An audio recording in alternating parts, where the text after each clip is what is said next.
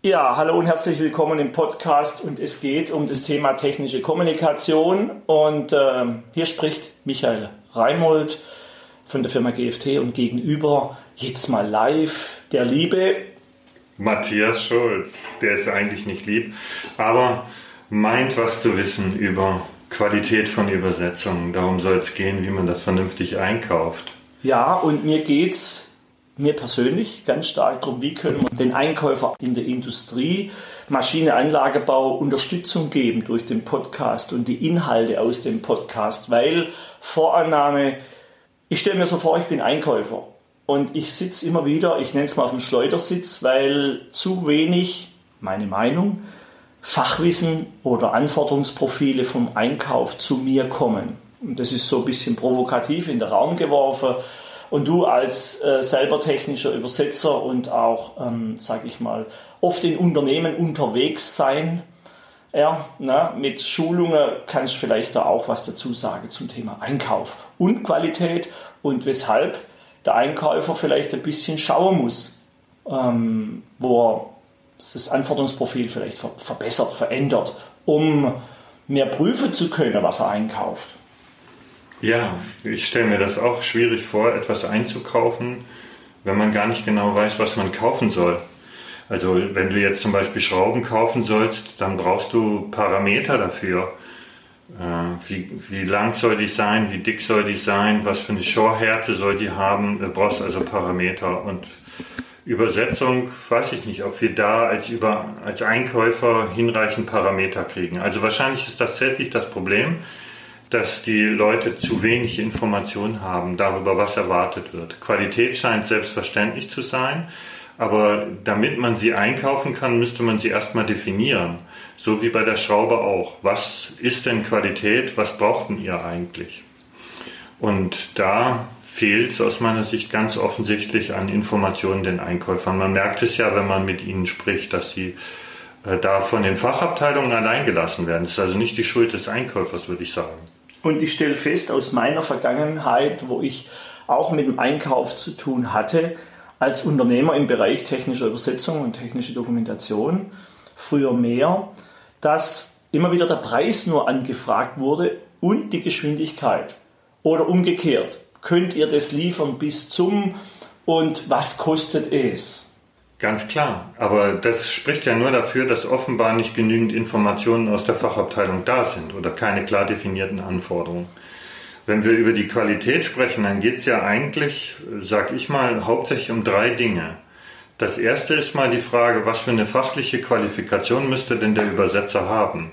Das heißt also, was ist denn das eigentlich für eine Art von Text und worum geht es da inhaltlich? Also es ist ja wohl ein Unterschied, ob das jetzt eine technische Anleitung ist oder ein Werbetext. Und es ist auch ein Unterschied, ob es um äh, ein bestimmtes Softwareprodukt geht oder um eine komplexe Maschine. Also wer jetzt geeignet ist, das zu übersetzen. Das wäre mal ein Thema. Das zweite Thema ist, gibt es Terminologie, ja oder nein? Das ist für mich eine der entscheidenden qualitätsrelevanten Fragen. Hat das Unternehmen festgelegte Terminologie in einer Sprache mal wenigstens, in der Ausgangssprache oder sogar in mehreren? Können wir das haben? Äh, was macht ihr damit mit Terminologie? Das sollte der Einkäufer eigentlich wissen. Und dann äh, eine dritte qualitätsentscheidende Frage ist, was ist denn das Ausgangsformat? Also wir reichen ja heute niemanden mehr per Post einen Stapel Papier rüber, sondern wir schicken das in irgendeinem Datenformat. Und das muss ja nicht immer Word sein. Es muss nicht immer etwas sein, was jeder quasi am Rechner hat und jeder öffnen kann. Was wird da erwartet? Wie soll das zurückkommen? Das sind Parameter, zu denen, glaube ich, die Einkäufer viel zu wenig erfahren. Und ähm, dann wird es schwierig, systematisch einzukaufen. Hm, ich erinnere mich, ich war vor Jahren, vielen Jahren, in einem Unternehmen und ich meine, es war nicht der Einkauf, nur es war der Teamleiter von der Fachabteilung, der aber unterschiedliche Teams hatte mit unterschiedlichen Bereichen, also Konstruktion, Service und auch die Dokumentation. Und damals haben wir das kleine Büchchen, Büchlein ja gehabt äh, zum Thema Terminologie. Wir reden ja immer so wie Terminologie, alles klar und so. Die Frage ist ja, ist dem Einkäufer, wo vielleicht jetzt zuhört, irgendwann diesen Podcast überhaupt klar, was wir damit meinen? Vielleicht sollte man da auch mal noch was dazu sagen und insbesondere die Fachabteilungen ähm, den Einkäufer aufklären, entsprechend vorbereitet, die Terminologie, wo du bestimmt gleich was noch sagen kannst, ähm, ja, dem Einkäufer zumindest die Kriterien dazu übergibt. Also was meint Terminologie? Meint ja eigentlich eine Sammlung von Benennungen, die wir in äh, einem Text benutzt haben oder die wir in der Firma benutzen, denen wir eine bestimmte Bedeutung äh, zuordnen. Und äh, im einfachsten Fall könnte man sich vorstellen, dass zusammen mit einer Betriebsanleitung, die hat jetzt sagen wir mal 150 Seiten, eine Liste übergeben wird an den Übersetzer, in dem sind alphabetisch sortiert die Ausdrücke, die Benennungen drin, die man für Fachausdrücke hält, die in der Firma sehr spezifisch eingesetzt werden. Jetzt also nicht so Sachen wie Innen-Sechskantschraube, weil das benutzt ja die ganze Welt, aber Benennungen zu Teilen oder auch zu Funktionen, die spezifisch sind für diese Anleitung, für dieses Produkt. Wird das mit übergeben? Steht das zur Verfügung? Und äh, man kann sich ja den Vorteil sehr leicht vorstellen, den das hat für eine längerfristige Zusammenarbeit, wenn jetzt der Übersetzer gebeten wird, von vornherein ähm, zu dieser Liste eine Spalte hinzuzufügen, wo er reinschreibt, mit was für einem Wort er das übersetzt hat, in Englisch, Französisch, Italienisch und so weiter. Jetzt ein Terminologe wird die Hände über den Kopf zusammenschlagen zu dem, was ich jetzt gesagt habe, weil die sagen natürlich immer Benennung, Begriff, äh, Definition. Aber so mehrsprachige Wortlisten, wo das aufeinander gematcht ist, die sind schon mal sehr nützlich. Und deswegen sollte das eine Frage sein an die Fachabteilung. Habt ihr sowas? Wenn nein, wollt ihr, dass der Übersetzer das erstellt? Soll der das machen? Ähm, da hätten wir einen Anfang gemacht in Terminologie-Management. Wenn man das dann noch vielleicht mit einem vernünftigen Werkzeug macht, also mit einer mehrspaltigen Tabelle zum Beispiel in Word oder in Excel, muss man ja nicht gleich eine Terminologie-Software kaufen, dann kommen wir qualitativ schon einen Riesenschritt weiter. Das wäre eine Frage, die ein äh, Einkäufer stellen kann. Habt ihr so eine Wörterliste zu eurem Text? Ähnlich wie wenn wir Schrauben einkaufen, gibt es ja auch verschiedene Kriterien, um das nochmal aufzunehmen. Schon allein das Material, aus was besteht diese Schraube, vielleicht Edelstahl, irgendwie Chromo oder sowas, Molybdän, irgendwie, habe ich schon gehört. Mhm. Ähm, ähm, dann die Beschaffenheit, ist eine Senkkopfschraube, ist eine Linsenkopfschraube etc. Und was hat sie eben für Anzugsdrehmomente oder Festigkeitswerte. Ne? Und äh, bei der Übersetzung habe ich immer wieder das Gefühl, wenn ich mit den Menschen rede, immer noch, schon seit vielen Jahren, ähm, dass ich kaufe eine Übersetzung und es ist ein feststehender Block. Und damit ist alles geklärt. Ich kaufe ja die Übersetzung. Und die Übersetzung ist eine Übersetzung. Und gerade reden wir ja drüber eben nicht. Die Übersetzung kann ja von Student gemacht sein und es tut es ja zum Leser oder die kann maschinell übersetzt sein und ich kann es verstehen, nur so genau auch nicht und ganz sicher bin ich mir auch nicht. Und deshalb eben auch wieder zurück die, das Kriterium der Fachbenennungen, sprich Terminologie. Ja, du könntest ja eine Frage oben drüber stülpen über das Thema Fachterminologie, ist nämlich einfach das Fachgebiet. Ja. Was ist das für ein Fachgebiet und was ist der Zweck von dem Text? Diese zwei Dinge haben einen wesentlichen Einfluss darauf, wie der gestaltet werden sollte, auf die Terminologie natürlich auch. Aber vor allen Dingen hat es einen Einfluss darauf, wer könnte denn geeignet sein, diesen Text zu übersetzen. Und Fakt ist, wenn ich als äh, Übersetzungsbüro oder als einzelner Übersetzer eine Anfrage kriege, wo so ein Dokument hinten dran hängt, dann muss ich mich ja genau das fragen. Was ist das für ein Fachgebiet äh, und was ist der Ziel von diesem Text? Ähm, ich muss mir aber darauf meinen eigenen Reim machen. Es wäre für die Kommunikation und auch fürs Ergebnis viel besser, wir würden uns das vorher überlegen als äh, Einkaufende, also als Kundenseite, Auftraggeberseite und würden das definieren. Ne? Was ist der Zweck von dem Text und was ist das für ein Fachgebiet? Ähm, und die, über, die Einkäufer können eigentlich das so ein bisschen antriggern, eine Diskussion über diese Fragen, indem sie äh, einfache Fragen stellen, wie zum Beispiel äh, an einen Übersetzungsanbieter, wie macht ihr Übersetzerauswahl? Nach welchen Kriterien wählen Sie die Übersetzer aus? Ne? Und dann kann ich mich daran andocken im Prinzip. Ne? Wenn der mir sagt, ja, ich muss das Fachgebiet wissen, ich muss die Zielsprache wissen, na ganz klar. Ne? ich muss äh, den Zweck des Textes wissen, hm, dann kann ich mich jetzt so langsam andocken. Das heißt, ich kann eine Verbindung herstellen zwischen der Anbieterseite und der Fachabteilung.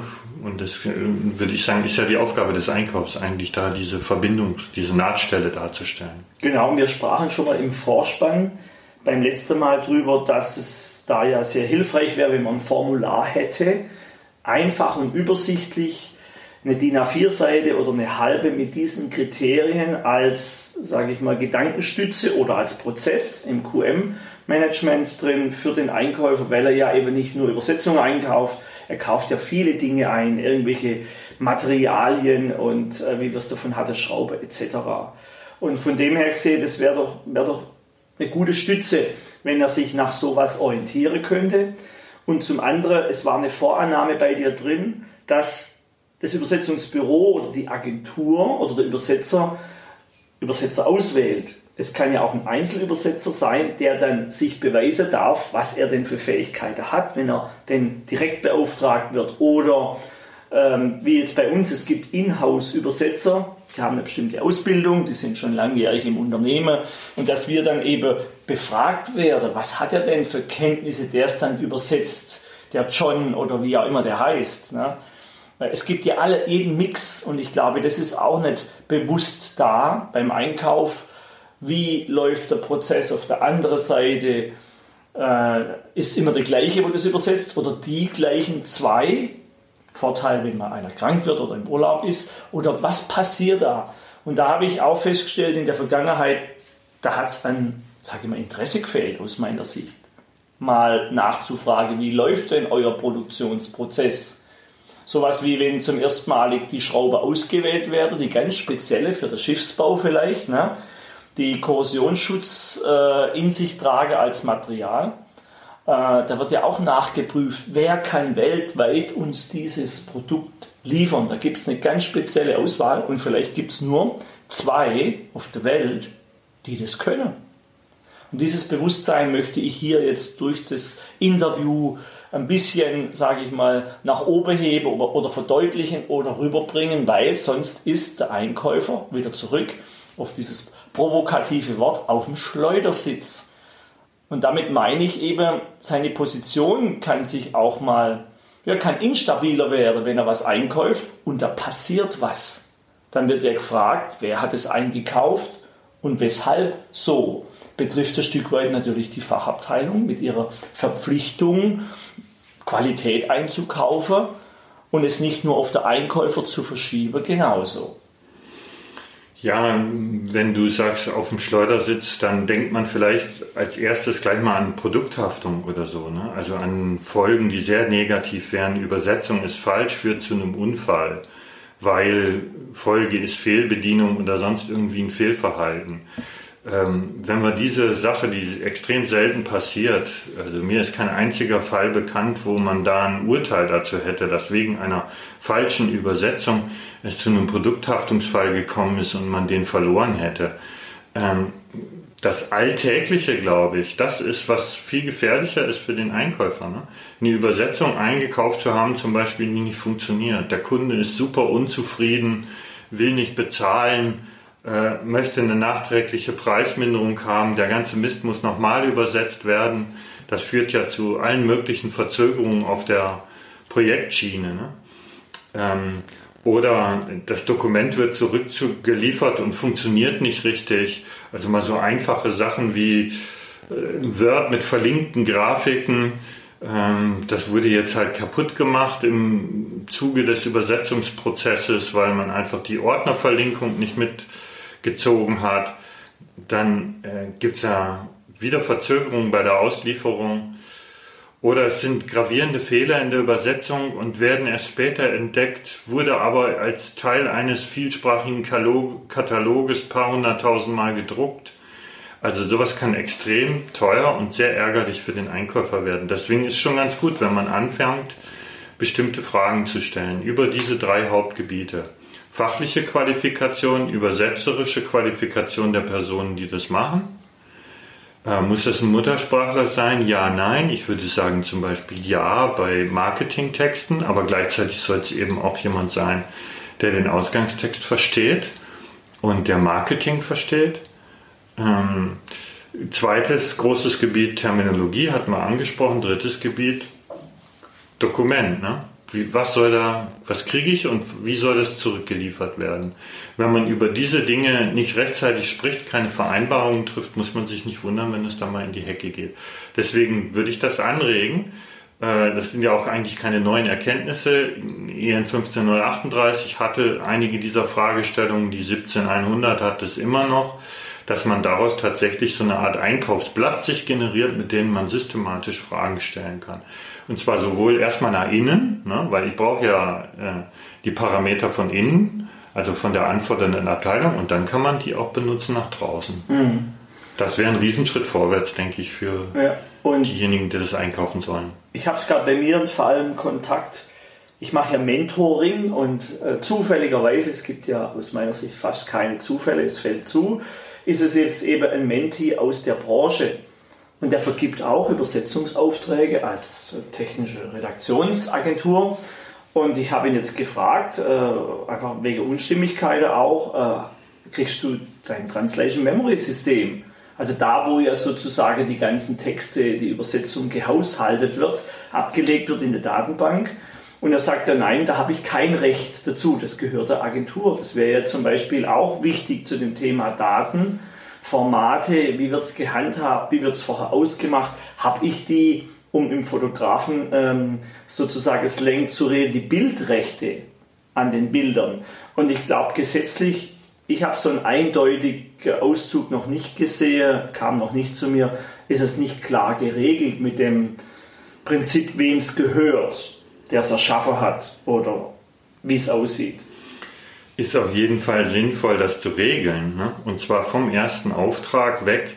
Wem gehört das Translation Memory? In welcher Form kann das uns zur Verfügung gestellt werden als Abnehmer? Und äh, manchmal ist es, glaube ich, in den allgemeinen Geschäftsbedingungen geregelt. Bei uns gibt es zum Beispiel Bedingungen für Übersetzungsdienstleistungen.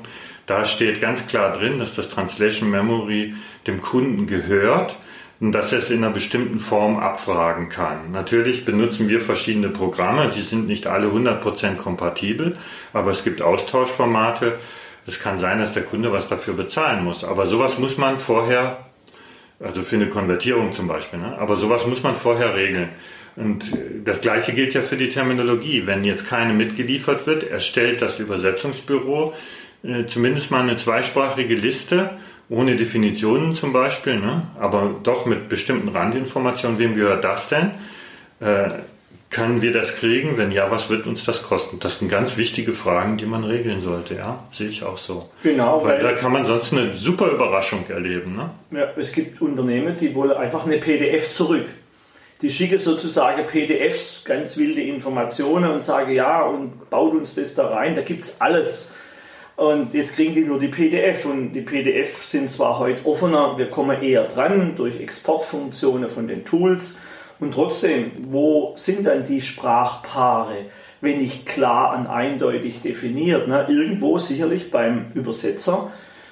So, und deshalb, ich bin auch für Klärer vorher, äh, bevor die Zusammenarbeit umfangreich auch in Euronen honoriert wird, weil hinterher kommt eine Überraschung und dann gibt es natürlich Unstimmigkeiten und Vertrauensverlust. Und das ist ja auch das, was ich hier unterstreichen möchte. Wie kann der Einkäufer, ich sehe das Ganze nach wie vor aus Einkäufersicht in diesem Podcast, ein gutes Gefühl haben mit dem Übersetzer, mit der Agentur, mit dem Büro oder Vertrauensvorschuss schenken, kann er ja nur, wenn er daran glaubt und was festigt ihn in seinem Glauben, das sind ja Dinge, die er abfragt was wir gerade besprochen haben.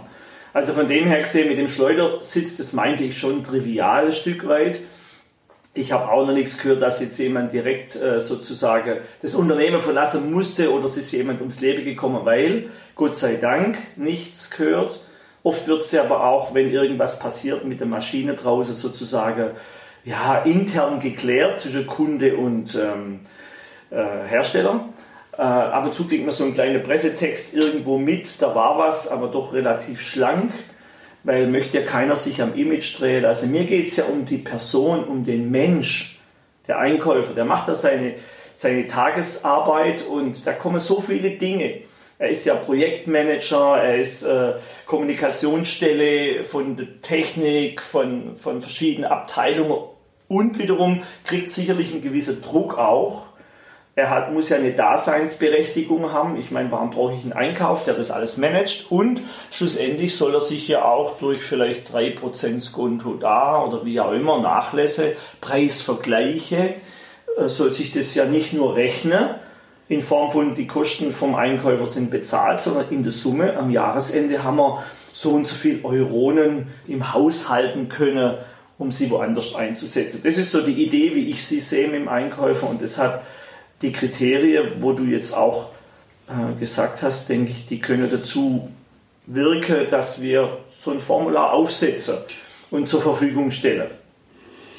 Ja, und vielleicht könnten wir etwas Zweites auch noch tun. Das ist halt die Frage, wie groß die, äh, das Interesse der Hörerschaft ist. Ne? es zeigt ja unser Gespräch jetzt hier, dass es um Know-how geht letzten Endes. Ne? Den anderen zu verstehen, dessen Bedürfnisse, dessen Probleme zu verstehen, dessen Arbeitsweise zu verstehen. Äh, man könnte tatsächlich auch dazu Workshops anbieten, auch online, äh, wo man Einkäufern innerhalb von ein, zwei Stunden vermittelt, worum es da geht. Ne?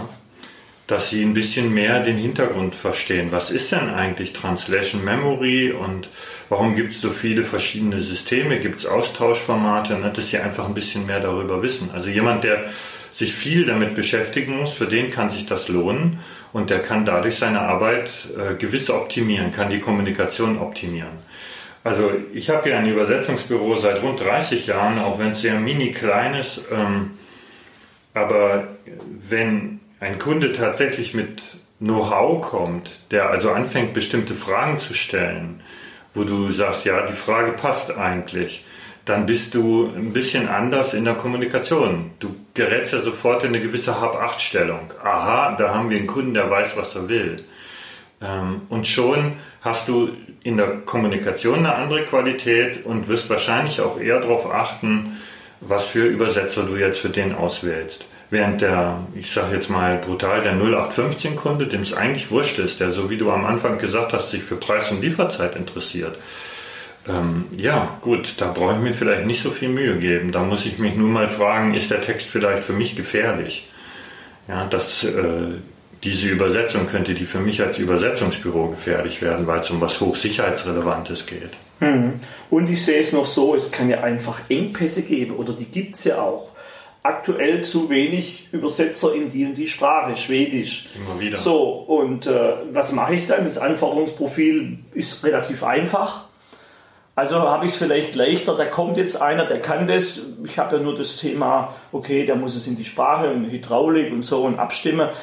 Wenn das Profil natürlich tiefer ist, zum Beispiel mit so einer Formular-Checkliste, äh, dann, äh, ja, dann kommt kommt ja klar eine Anforderung. Also darf ich ja auch mehr Energie reingeben. Auch in so Fälle, wo es vielleicht kritischer ist draußen am Markt mit dem Einkauf. Oder ja, vielleicht ist noch zu erwähnen, ähm, wir reden immer wieder vom Einkauf von Übersetzer, von der Auswahl von Übersetzer. Es gibt ja Themenbereiche, die können wir auch nicht im Haus selber abdecken, weil der Ingenieur sich jetzt eben speziell mit der einen sozusagen Fachbereich spezifisch äh, ausgeprägt ist, ausgebildet ist oder auskennt.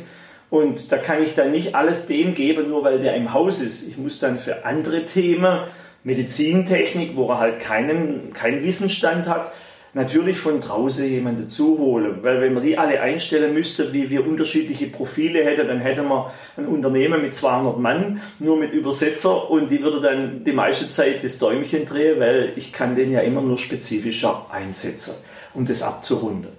Und ansonsten denke ich, wir haben was rausgefunden, verschiedene Themen besprochen. Wir können so ein Formular oder erstellen wir. Du kamst jetzt noch mit, ein, mit einer Ergänzung Webinar. Ich würde das bei uns in der Vertrieb geben und mal bei uns unter Vertriebsmann mal nachfragen lassen, ob da draußen Interesse besteht. Sicherlich ist das eine kleine nischige Gruppe, wie wir alle in der technischen Kommunikation. Und dennoch denke ich, können wir da schöne Nutzer äh, tun, helfen. Hast du noch was zur Ergänzung zum Abschluss oder was hast du noch, was, was du loswerden möchtest? Ja, machten Sie sich kundig, wenn Sie mit so einer Aufgabe betraut werden. es wird auch mehr Spaß machen. Es wird für ihren eigenen Erfolg besser sein, wenn sie mehr darüber wissen und äh, wird mehr Spaß machen. Und uns gibt es ja auch Leitplanken auf der anderen Seite. Wir wissen, wir haben Orientierungshilfe und wir wissen, was wir genau zu tun haben. Und es läuft nicht nur irgendwie. Wenn wir Kriterien haben beim Hausbau, was für eine Art von Materialien verwendet wäre, welcher Beton etc., Festigkeit, dann kann ich dem auch äh, gewährleisten und kann sagen, so was bestellt und so kriegt ihr es. Doof ist ja hinterher, wenn schon Frage kam, ja, habt ihr das so und so gemacht? Nö, das war nicht angefragt. Und dann geht es nochmal von vorne los. Und dann geht ja die Preisdiskussion los. Ja, jetzt müssen wir nochmal starten, müssen wir nochmal Veränderungen bringen und wie auch immer. Die Terminologie noch nachträglich einpflege, alles möglich, nur aufwendig. Ja, das ist der Punkt. Und viele Sachen kann man eben hinterher nicht mehr regeln, ohne die ganze Sache nochmal von, nochmal von neu zu starten. Ja. Ja, dann sage ich mal Dankeschön, Matthias, live. Und äh, euch da draußen stellt Frage, immer wieder das Gleiche. Ja. Danke, tschüss. Ciao.